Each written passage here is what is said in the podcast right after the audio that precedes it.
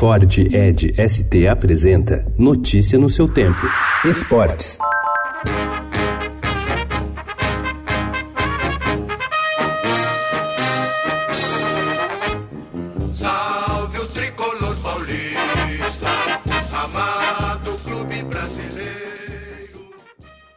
O São Paulo espera um público formado principalmente por famílias de torcedores para a partida de hoje às 11 horas da manhã no Morumbi diante do Grêmio. É a estreia dos grandes do estado jogando em casa nesse horário que está sendo testado pela CBF nessa edição do Campeonato Brasileiro. O jogo reforça a tendência de ampliação dos horários para a realização das partidas, atendendo principalmente aos interesses das emissoras de TV que são detentoras dos direitos de transmissão dos campeonatos.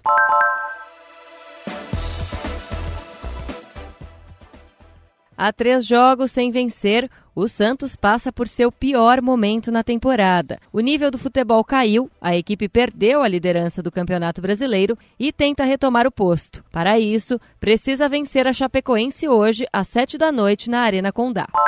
A classificação à semifinal da Copa Sul-Americana representa um reforço para as finanças do Corinthians. O empate com o Fluminense e a conquista da vaga pelo gol feito fora de casa renderam 800 mil dólares de premiação ao clube, ou seja, cerca de 3 milhões e 300 mil reais. Os prêmios acumulados no torneio já somam 10 milhões de reais. Em sua sexta participação no torneio, é a primeira vez que o time chega à semifinal.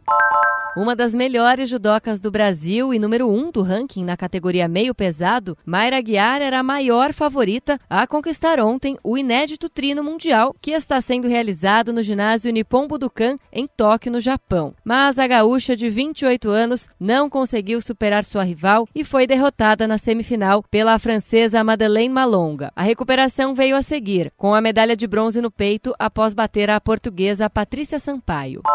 O presidente do Comitê Paralímpico Brasileiro, Misael Conrado, voltou a criticar os novos métodos de classificação funcional adotados pelo Comitê Paralímpico Internacional. Por causa da reclassificação, Daniel Dias teve cinco marcas da classe S5 superadas por atletas que antes nadavam na S6 no Parapan Americano de Lima.